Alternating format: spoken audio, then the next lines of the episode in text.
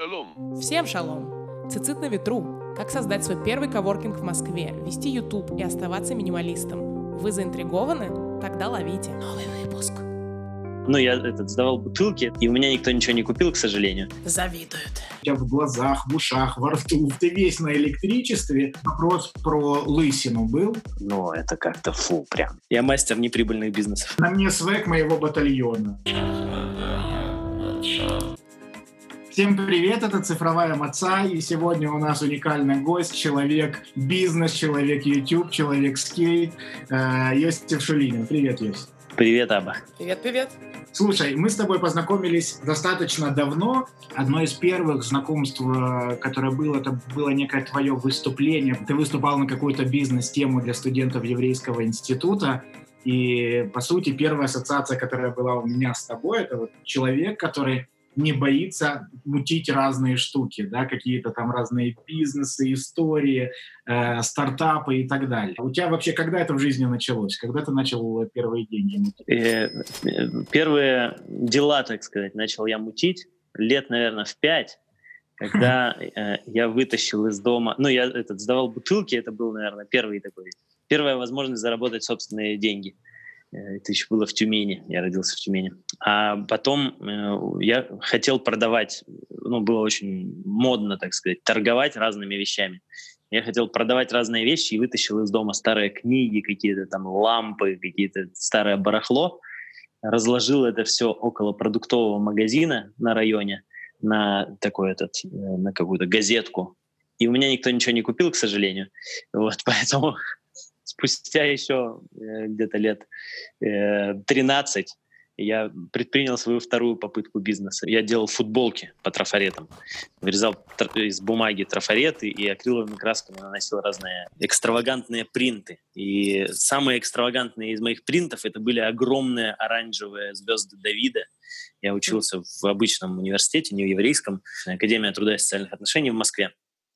Я с огромными маген Давидами ходил на футболках, и все всегда спрашивали, типа, что происходит. Ты, ты занимался этим, когда это еще не было, не было мейнстримом. Exactly. Тогда еще нельзя было заказать футболочку в типографии. Это был год 2000, типа, 7 6 И да, тогда еще это не было мейнстримом. Футболки покупали, но э, типа там футболка стоила, я не знаю, 500 рублей а себестоимость футболки была там 350 рублей, поэтому это тоже так себе бизнес был. Я мастер неприбыльных бизнесов. Ну, кстати, сейчас блошиный рынок с старыми лампами и книжками хорошо бы зашел, я думаю, ретро. Согласен, но тоже не факт, что это очень прибыльный бизнес.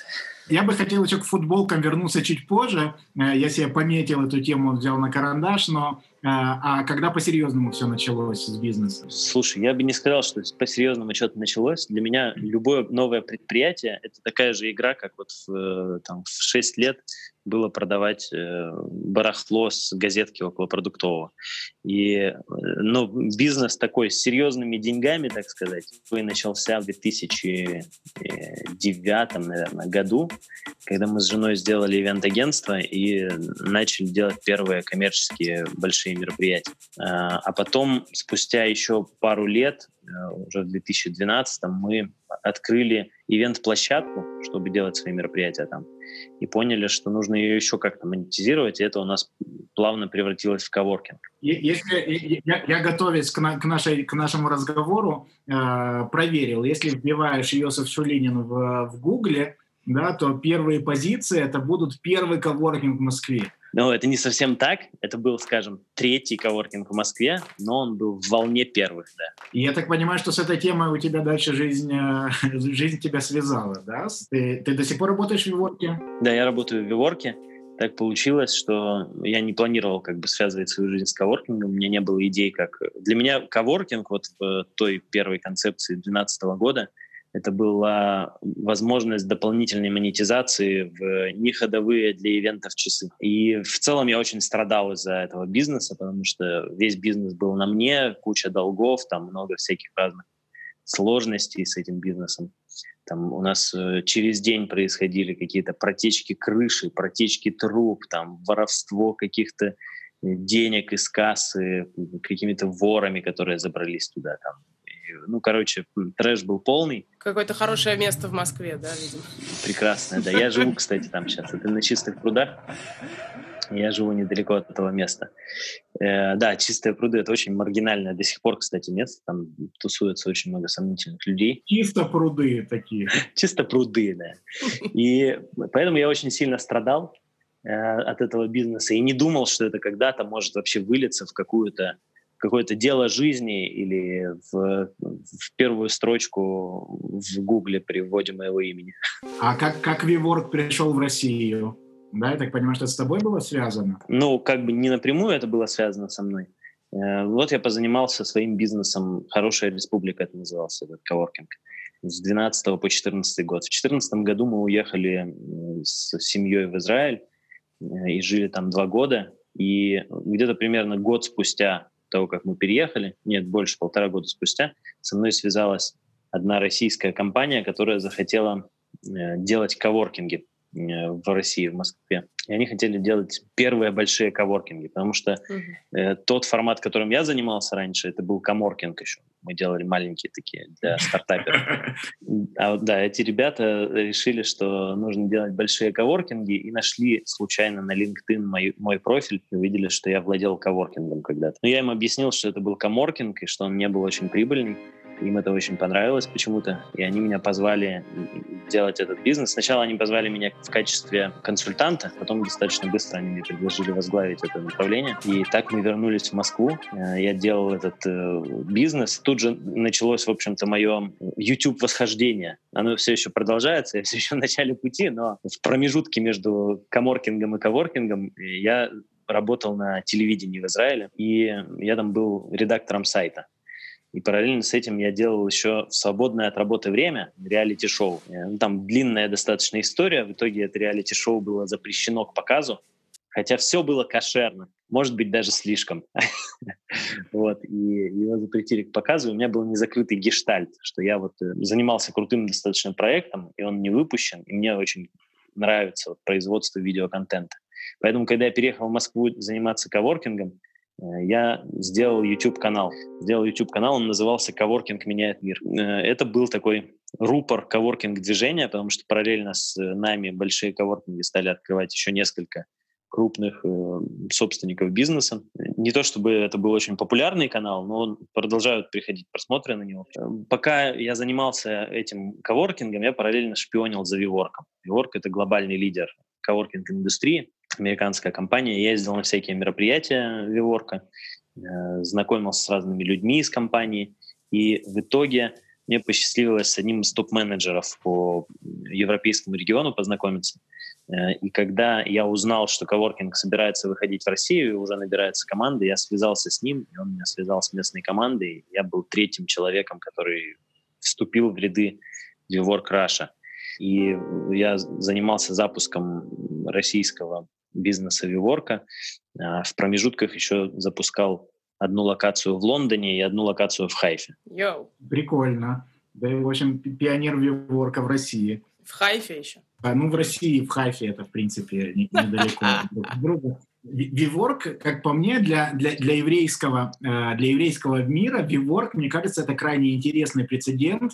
Основатель Виворка Адам Нойман взорвал сеть, в том числе бизнес, тем, что э, вышел с неким заявлением о том, что он впервые, впервые отметил, как надо шаббат, и, и считают, что это просто вот тема, которая должна транслироваться во всех бизнесах, во всех направлениях. Типа не, нельзя только, только нам, евреям, этот шаббат как-то как-то присваивать себе, нужно транслировать шаббат везде. Когда ты начал соблюдать шаббат? Ты уже занимался бизнесом в тот момент, правильно? Да, я как раз занимался «Хорошей республикой».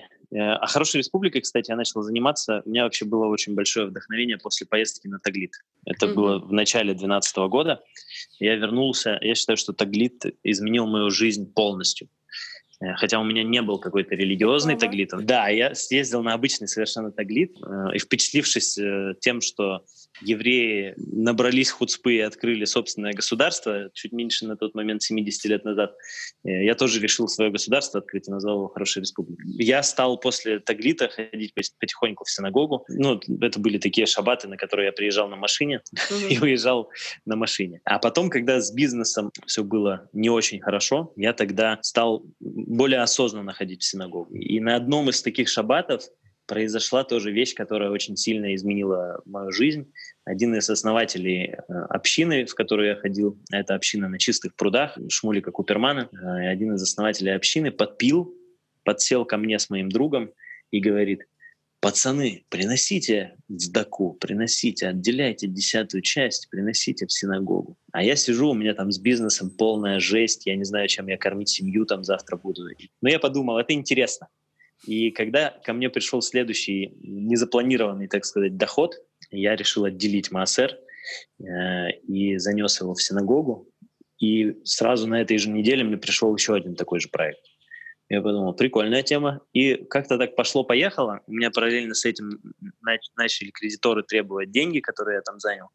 Параллельно с этим они передали э, мой долг чеченцам, э, чтобы те управляли этим долгом. Прекрасно. И э, вот я считаю, что Маасер, Шаббат, Маасер и в целом вот этот вот весь комплекс религиозного experience а, он очень сильно мне помог выйти из этой ситуации сухим из воды. Я достаточно быстро рассчитался с долгом за два месяца. Вот. В лучшую неделю я э, занес в синагогу еще в ряд благотворительных организаций 3000 долларов. Разом таких денег не зарабатывал никогда. И все это произошло вот в такой короткий промежуток времени. Можно очень просто посчитать, умножив на 10, mm-hmm. денег залетело сразу. Интересно, но это звучит как некий э, сценарий для хатитского варианта сериала «Чики». Ты загнул. Новый бизнес. Были ли у тебя... Ну, то есть шаббат — это такой день в неделе, который, в, если мы говорим не про Израиль, это день типа пика во всех бизнесах, неважно, чем ты занимаешься, потому что у людей выходной, люди хотят тратить деньги, люди хотят э, развлекаться, не знаю, получать э, полезное что-то. И, и тут ты такой, хоп, я в шаббат как бы к этому всему не имею отношения. Типа это же, наверное, стрёмно чуть-чуть. Первое время, да, было стрёмно, особенно поскольку я занимался ивентами, вообще все ивенты, они проходят в пятницу и в субботу. Uh-huh. В пятницу вечером они начинаются. Я помню, когда я уже начинал соблюдать шаббат, я вел еще параллельно с этим всякие разные мероприятия. У меня было мероприятие в пятницу вечером. И я, ну вот какую-то там искал такие сделки с совестью, и еще вел эти мероприятия, э, и старался их там закончить до захода солнца. Не всегда это получалось, к сожалению. И, и я задал вопрос э, Равину, Шмулику Куперману как раз на этот счет. Я говорю, вот мой бизнес, он весь связан вообще с заработком в пятницу и субботу. И Шмулик сказал такую вещь, которая для меня на тот момент вообще показалась какой-то дичью абсолютно. Он говорит, ты вот, э, как только ты начнешь соблюдать шаббат, Всевышний тебе пошлет, возможно, э, какую-то другую деятельность, которая позволит тебе зарабатывать кошерно. Я подумал, ох уж эти религиозные штучки, вот это вот все, конечно, оторвано от действительности. Но я делаю ивенты, никогда ивенты не будут в другие дни.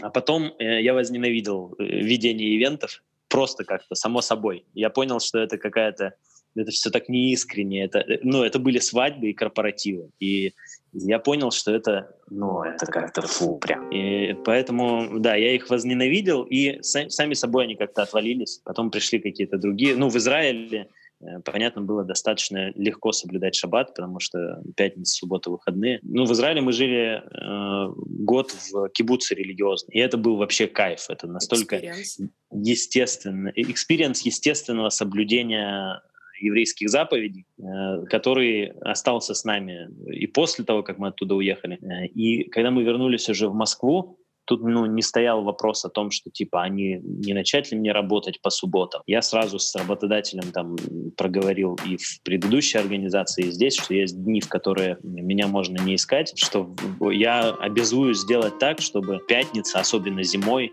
зимой шаббат начинается в Москве в 3 часа вечера, и это значит, что нужно с работы уходить в час и я, естественно, несу перед собой ответственность, что ничего не произойдет там в это время. И, а если что-то произойдет, то найдутся соответствующие люди, которые все это урегулируют. Ну и, конечно, с Божьей помощью все получается. Слушай, ну круто.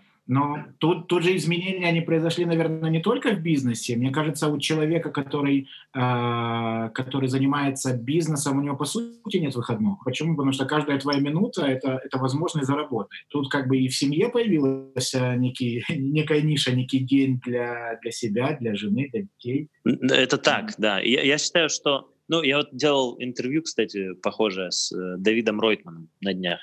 И он как раз, я задавал ему аналогичный вопрос. И вот он как раз говорит, что я так страдаю, что я не работаю в субботу, я понимаю, для чего это нужно, там и все такое, но я понимаю, что я реально, я, мои магазины теряют там деньги. Я могу его понять, но у меня несколько другой подход к этому вопросу. Во-первых, но мне нравится концепция того, что в грозные дни, так сказать, в судные дни выделяется каждому живому и неживому существу его шефа, его там браха на весь год, сколько он заработает, что будет. И независимо от того, буду я работать в пятницу и субботу, или я не буду работать, все, мне на год придет. как предписано, да. Mm-hmm. Я этот э, лимит исчерпаю там в течение года. Э, мне эта концепция э, нравится, но больше всего мне нравится идея о том, что Э, ты как бы, если ты занимаешься постоянно какой-то деятельностью, как бы ты не кайфовал от нее в какой-то период, рано или поздно ты от нее перегораешь. И если у тебя нету таких моментов переключения, как шаббат, э, который, ну, просто у тебя нет варианта, что типа, а вот сегодня мне по кайфу переключиться, сегодня я не буду день заниматься работой. У тебя нет вариантов, ты просто не занимаешься этой работой, тебе нужно придумывать что-то другое, чем ты занимаешься. Э, и когда ты возвращаешься к рабочей активности э, вечером в субботу или там утром в воскресенье, э, то ты приходишь уже совсем с другим настроем, с другим взглядом на все произошедшие там за предыдущую неделю процессы, и можешь принимать решения, на мой взгляд, более эффективно. Звучит как чуть ли не часть тайм-менеджмента, да, вообще абсолютно нормально. Совершенно верно. Я считаю, что тайм-менеджмент очень еврейская тема. Абсолютно. Весь год расписан по Весь год по недельным расписан, главам, по праздникам. Весь день расписан, все, короче, вот э, совершенно четко. У меня э, тайм-менеджмент — это моя зона роста. Я в э, еврейской традиции нахожу очень много для себя ключей к этой зоне роста. Прикольно. Слушай, а кром... Ну, не знаю, вот я человек не, не деловой, бизнесом я никогда не занимался, поэтому э, я полностью полагаюсь на то, что ты рассказываешь, на то, что рассказывают люди, э, люди, похожие на тебя плане, э, в плане каких-то там э, дней отдыха от работы, от перегорания. Э, да? То есть мой график изначально, он подразумевает под собой шаббат, и у меня как в жизни никогда по-другому не было. Но есть типа тема, которая реально мне близка. Это тема, которая сейчас в мире, она набирает все больше и больше оборотов. Это некая концепция цифрового детокса. Да? То есть происходит такой момент, когда вот эта вот ежедневная рутина, эти гаджеты, которые тебя окружают со всех сторон, они у тебя в глазах, в ушах, во рту, в карманах, да, в, в общем, повсюду, да, у тебя везде, ты, ты весь на электричестве, и, и тут ты такой, хоп, берешь и говоришь, айфону нечего мне будет прислать э, насчет экранного времени, да, э, то есть такая, я, и, и я помню, что у тебя был какой-то эксперимент на эту тему. Был такой эксперимент. Э, после того, как я ушел из ворки, из предыдущего коворкинга, я этот канал, который назывался «Коворкинг имеет мир», переименовал в Йосиф Шулинин. Это который существует до сих пор, правильно? Да, он существует mm-hmm. до сих пор, и я его с большим удовольствием веду с маленькими успехами и с большим удовольствием. Одно из направлений, в которых я его веду, это минимализм. И в частности, цифровой минимализм. Э, и у меня есть несколько роликов на тему цифрового минимализма. Я считаю, что все гаджеты, которые нас окружают, они могут быть как инструментом для создания чего-то хорошего, так и инструментом для спускания своей жизни в унитаз.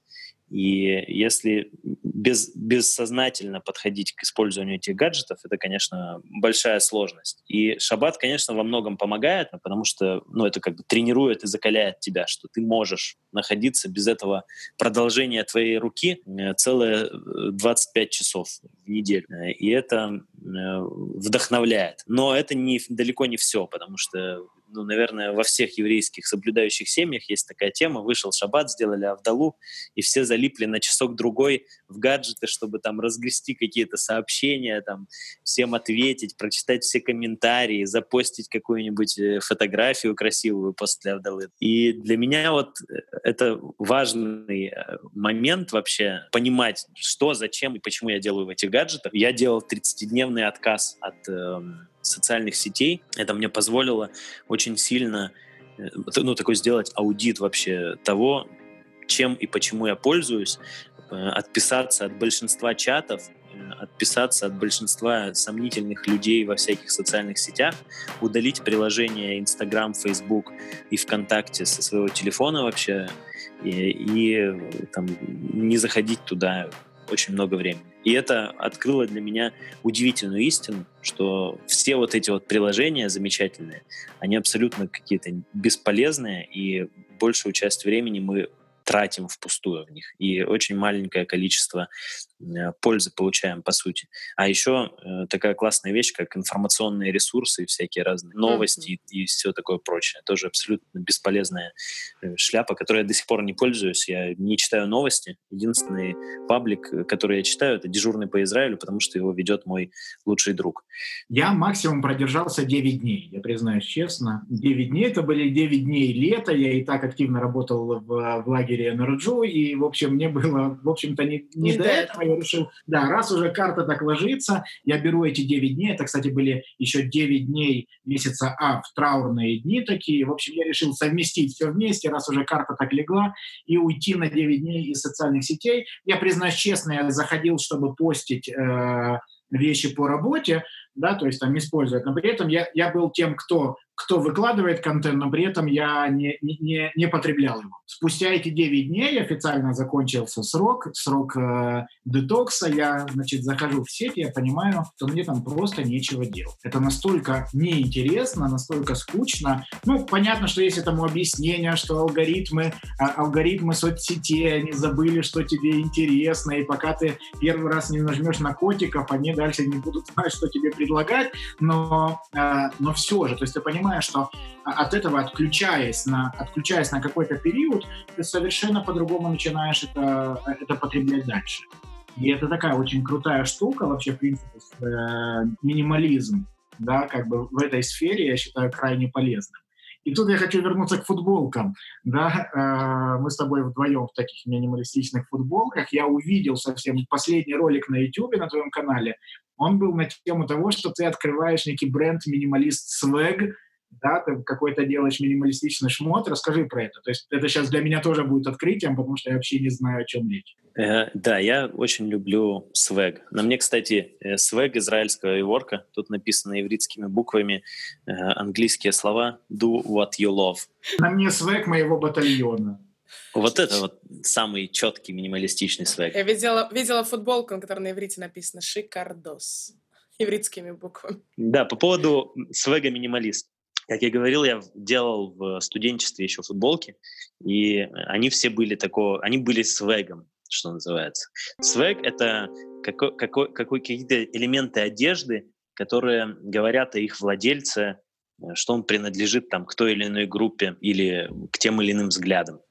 И сейчас, э, когда я работаю в Виворке, тут большое внимание уделяется свегу. В каждом там городе, в каждой стране свои какие-то детали свега, которые обозначают, что этот человек мало того, что принадлежит к Виворку, так еще и принадлежит вот э, к той или иной стране или там городу. Ну вот как футболка из Израиля, Do What You Love. Do What You Love — это такой слоган Виворка. Я делал несколько дизайнов для Виворк Россия, и это футболки, которые носят там практически все сотрудники тут. И я подумал, что неплохо было бы сделать свой собственный такой свэг. И вот этот бренд «Минималист», который я сделал, я, конечно, надеюсь, что однажды это будет многомиллиардный бизнес, но самая главная задача сейчас — это э, просто его использовать, вот как мой оригинальный свэг, который я Э, которым я могу понтоваться с экранов своего аккаунта на YouTube. Ты рассказывал о том, что ты планируешь делать какой-то хасидский свэг. Да, это очень тоже интересная история. У меня уже пару лет э, зреет в голове э, коварный план сделать э, свек и выпускать его по, под брендом 613. Ух ты. И э, у меня есть тут один э, друг, он из Иерусалима приехал в Шлихут в Москву. Э, я вот с ним все эти вещи обсуждаю. Там есть очень классные идеи. Ну, в частности, я очень хотел сделать э, абсолютно черный минималистичный э, цицит, ну, майку с кистями цицит, с черными кистями, you know? И я ему все это рассказал, и на следующий день он мне присылает лукбук какого-то э, дизайнера из Израиля, бренд называется 613, черные кисти цицит, и я просто такой, что? Как это возможно? Но я еще не отпускаю эту идею, и, возможно, я составлю э, конкуренцию этому дружочку из Израиля. Просто если идея, идея возникла, она в общем пространстве. Ее поймал. Абсолютно. Зови, зови на коллабы, я, я поддерживаю тему. У меня очень э, трепетное отношение к футболкам. Э, у меня футболки или вообще без ничего, э, или с очень, э, э, с очень выверенным контентом. Э, на них. Почему? Потому что мне и правда кажется, что на сегодняшний день футболка это не просто, не просто одежда, э, все ти-шерты, они по сути являются каким-то рекламным местом э, на твоем теле, и я не готов рекламировать вещи, которые, с которыми мне некомфортно. Не Поэтому у меня есть две еврейские футболки, и на этом все заканчивается. Э, поэтому раз рынок не предлагает, нужно создавать самому. Совершенно верно. Слушай, ну вообще вот этот вот стайл, да, который есть стайл минимализма, еврейского такого минимализма, да, ты, я вижу на фотографиях, у тебя всегда цицит, цицит развивается на ветру, когда ты едешь на своей доске. Я считаю, что это такое красивое, это, это украшение чистых прудов, я считаю когда, когда чувак гоняет на скейте, как люди к этому относятся, как они смотрят, да, то есть это реально твое такое это хобби или это больше? Ты про что, про скейт или про цицит? Да, про скейт. Вместе. Ты, ты же куча денег тратишь на это, правильно? У меня есть две доски, одну я, и обе я купил в Америке, потому что они не продаются в России и, и не будут продаваться, потому что эта компания, к сожалению, обанкротилась. да, это американский бренд э, досок, называется Boosted Board. Полтора года назад я первый раз э, купил эту доску в Лос-Анджелесе, и полгода назад я купил длинную доску лонгборд, лонгборд. в э, Нью-Йорке. Да, это не дешевые, не дешевые вещи.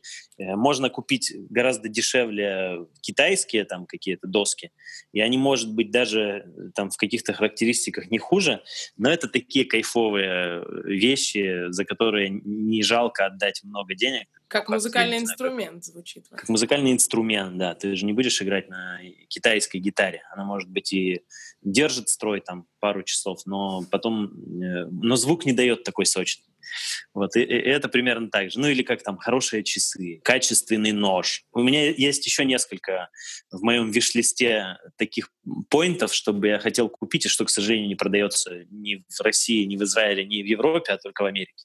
И среди них э, электровелик. Для Израиля ничего нового электровелик, но этот эм, велик, он такой мощный, он как мотоцикл. Мне нравятся такие технологичные вещи, которые многофункциональные, потому что на скейте я сегодня, например, приехал на работу, и вот этот вот путь там получасовой от дома до работы на доске, э, обдуваемый свежим июньским московским ветерком, это такой кайф, когда ты едешь, цит развивается. Ну, вот, в общем, вот это все, да? Как люди реагируют на это? Ну, люди смотрят. Завидуют. В Москве очень много не москвичей. Москвичи-то привыкли, наверное, ко всему. Там, и к людям в экстравагантных одеждах, и к людям без одежды, и к людям на электроскейте, и на воздушном шаре, и на чем угодно.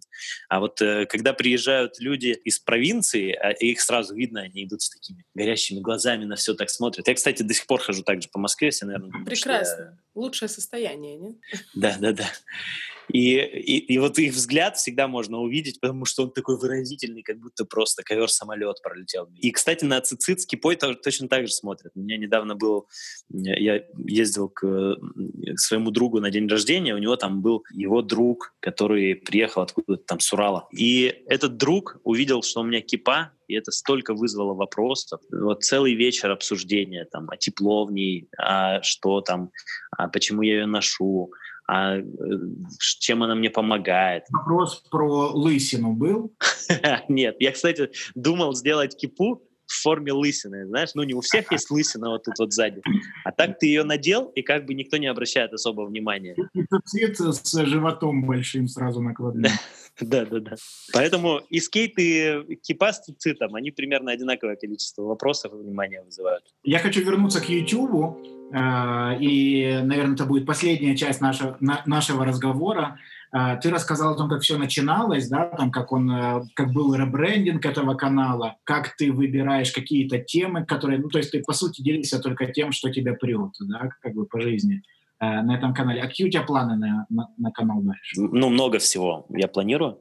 Сейчас я снимаю ролик про 30-дневный отказ от сахара. Я, правда, отказывался уже полгода назад от него, но э, только сейчас дошли руки до того, чтобы качественно там прописать сценарий и кое-что доснять. У меня есть э, цикл — это 12 привычек успешных людей. Это 30-дневные разные отказы от чего-то или добавления чего-то. Как заповеди. Асе в альтасе.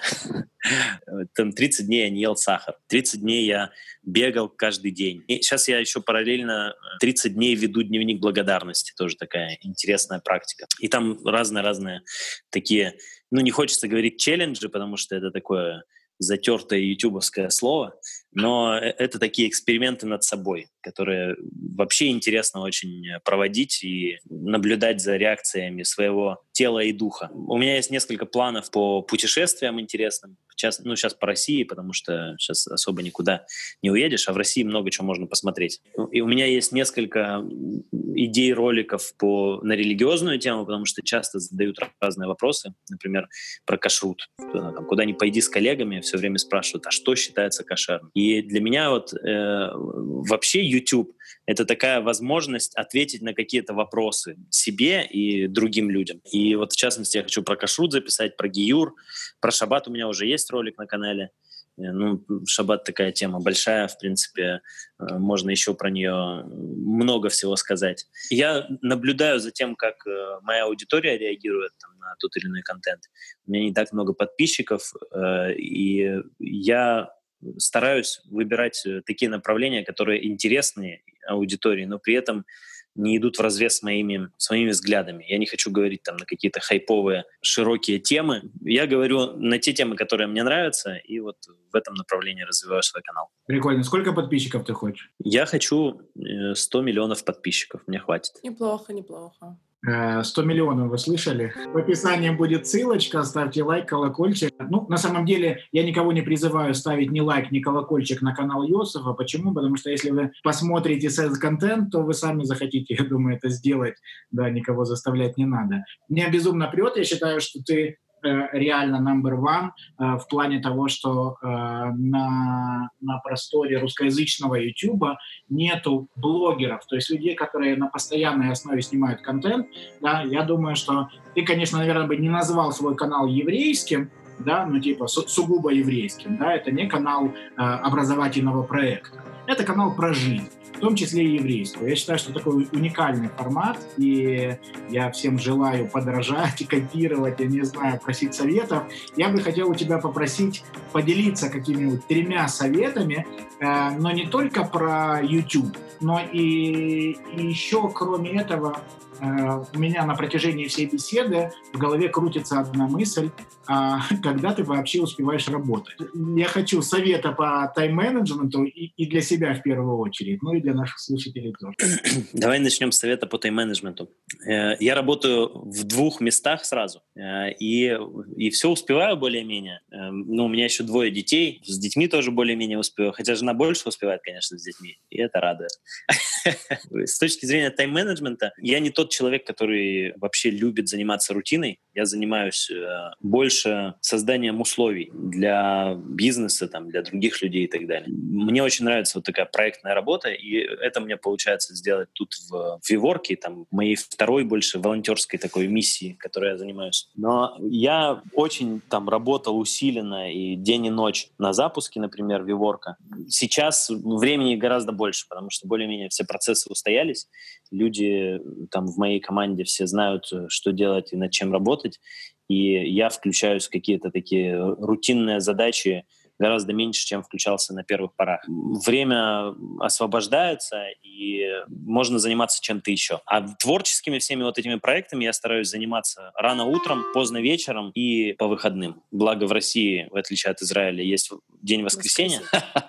И это так кайфово. Это просто... Я сионист, чтобы вы понимали. Да? Но воскресенье — это просто супер. Это кайф. И творческих проектов тоже это... Ну, там, влог — это, это не единственный творческий проект. У меня есть много разных штук, и про них я тоже рассказываю в своем влоге. И для меня вот тоже таким творческим проектом, творческой э, вещью, которая позволяет мне правильно трекать рутину и правильно планировать время, является мой ежедневник, э, в котором особенно религиозная рутина очень хорошо мне удается. Каждая молитва, там, тфилин, учеба утренняя, там, вот это вот все, я отмечаю галочками, что я сделал, и это не плюсиками, обратите внимание, да, а галочками.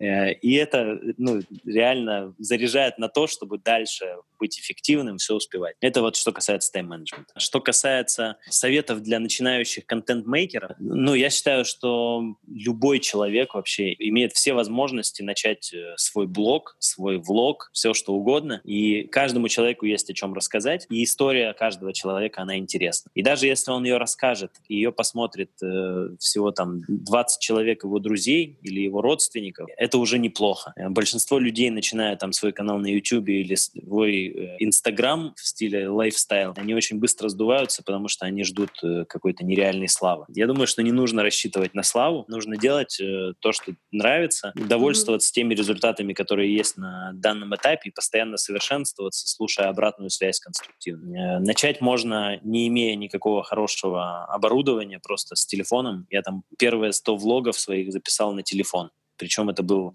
iPhone 7 э, с, такой, с таким достаточно посредственным качеством видео. Но на самом деле эта камера неплохая там, и достаточно чего угодно. Вот сейчас мы этот подкаст записываем тоже там на мобильное устройство, на диктофон. И ничего больше этого не нужно. А потом уже со временем, когда будут какие-то первые успехи, будет уже более искушенное сознание, будет более искушенная такая жажда творчества, можно переходить на какое-то оборудование. И оборудование — это ну, отдельная прямо такая история тоже очень творческая, очень интересная, разобраться там, как работает этот объектив. Я вот недавно приобрел себе новую линзу, и я просто кайфую. Это сам по себе, сам по себе процесс создания этого контента приобретает какие-то новые смыслы. Но это все такие вещи. Да? Есть еще, я уверен, есть еще просто там сотни единиц оборудования, без которых невозможно делать контент, ну так условно невозможно, но к которым я еще не готов. И вот к этой линзе, к этой камере, три года назад, когда я начинал свой YouTube, я был абсолютно не готов. Я бы взял это в руки и положил бы там на какую-то дальнюю полку, потому что вот, ну вот есть телефон, да, и он всегда с собой, и его достаточно. А, и самое, наверное, важное, это сделай сегодня, э, сделай как можешь, и потом, если ты вдруг захочешь, ты всегда сможешь это переделать. Но если ты сегодня не сделаешь, то, скорее всего, не сделаешь э, совсем. Если пришла какая-то идея, ее нужно делать сразу. В противном случае ничего не пойдет. Пожалуй, воспользуюсь даже я этим советом. Спасибо, Эсти, за три совета. А, мне кажется, у нас получился крайне содержательный, интересный э, разговор. Да, спасибо большое. А, ну, по крайней мере, меня, меня это вдохновило и я задумался над некоторыми вещами больше, чем обычно. Супер, мне было очень приятно пообщаться с вами. Э, я желаю успеха вашему проекту. Надеюсь, что это очень многих людей вдохновит э, не только на какую-то творческую и созидательную деятельность, но и на то, чтобы более подробно познакомиться с еврейской традицией, в которой таится очень много, очень большой творческий потенциал. Спасибо, Йосиф.